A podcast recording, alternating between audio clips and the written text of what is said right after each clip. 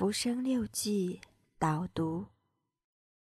清朝光绪年间，一个叫杨颖传的人在家乡苏州的冷滩上发现了《浮生六记》的书稿，只是书稿只有四记，后两记《中山记历》《养生记道》丢失。且关于此书的作者沈复，杨颖传称遍访城中无知者。虽然如此，杨颖传还是把书刊布出来。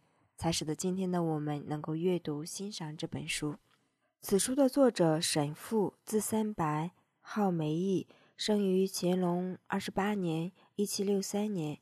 父亲为姑苏城南沧浪亭畔士族人士，后娶了舅舅的女儿陈云为妻。婚后两人感情甚笃，然奈何命运途多舛，最终云疾病身故。《浮生六记》被誉为《离骚》之外篇，《云仙之续记》，晚清小《红楼梦》。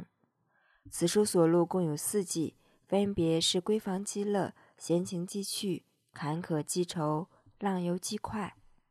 《闺房记乐》作为开篇之首，是本文的核心精华所在，而沈复的妻子云是核心中的核心。云父亲早丧。独自靠女工养活一家，自小聪慧，听讲一遍《琵琶行》便能背诵，且自学认字，算得上是一枚才女。在与沈复成婚后，两人会刻书论古，品月评花，也经常在月色深佳的晚上，持青罗小扇，并坐在窗边，仰头看飞云过天，变化万端。还会为了与夫君一起去庙会。扮作男装，拱手阔步出行。云具有小女儿家的可爱有趣之处，也有似男子的洒脱，对珍珠首饰毫不在意，反而珍惜破书残卷。与夫君有着相同的爱好，无怪乎两人感情甚好。无怪乎林语堂说：“芸娘，我想是中国文学上一个最可爱的女人。”第二篇是闲情记趣。描绘的是日常生活的闲情雅致，比如如何修剪盆景，如何插花，描述之详尽；比如效仿花花里的草虫之法，将虫子制作成标本，夹在花草之间；又比如为了去游玩时能吃上热菜，云想到雇街头卖馄饨的担子来暖酒热菜，如此等等，虽是生活琐事。却写出了生活中的美，琐事中的乐。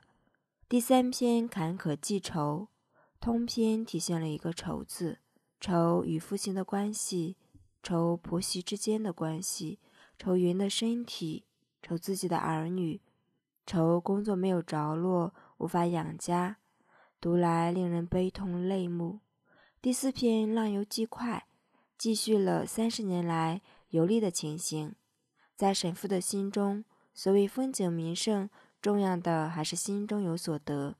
所谓名胜，自己不觉得好的，也不是名胜；而不是名胜的地方，自以为非常美妙的地方，却胜似名胜。尤其更偏爱那幽深僻静之处。全书读下来，没有磅礴大气的语言，多是娓娓道来的生活琐事。然而，就是这样的娓娓道来。才让读者深陷其中，感受到云的聪明、灵巧、才气，也悲痛云最终未能与三白白头偕老。作家青山说：“《浮生六记》这册薄薄的古人笔记里，引人心动的，不尽然是一对男女之间丝丝的情感。这样的生活，必然和当时的社会形态、和大众的价值观、和他们对待文化、自然。”生命欢乐的态度息息相通。越过两百年，且看今日的社会，谁还能具有这样的玩心、这样的旷达？灵魂的宴席早已结束，剩下虚妄和空洞的游戏。两百年后的爱情，也已失去彼此欣赏和玩味的从容心境，失去细腻的心思和克制的礼仪。就让我们在这繁杂的俗世之中，品一品。这两百年前的爱情与生活。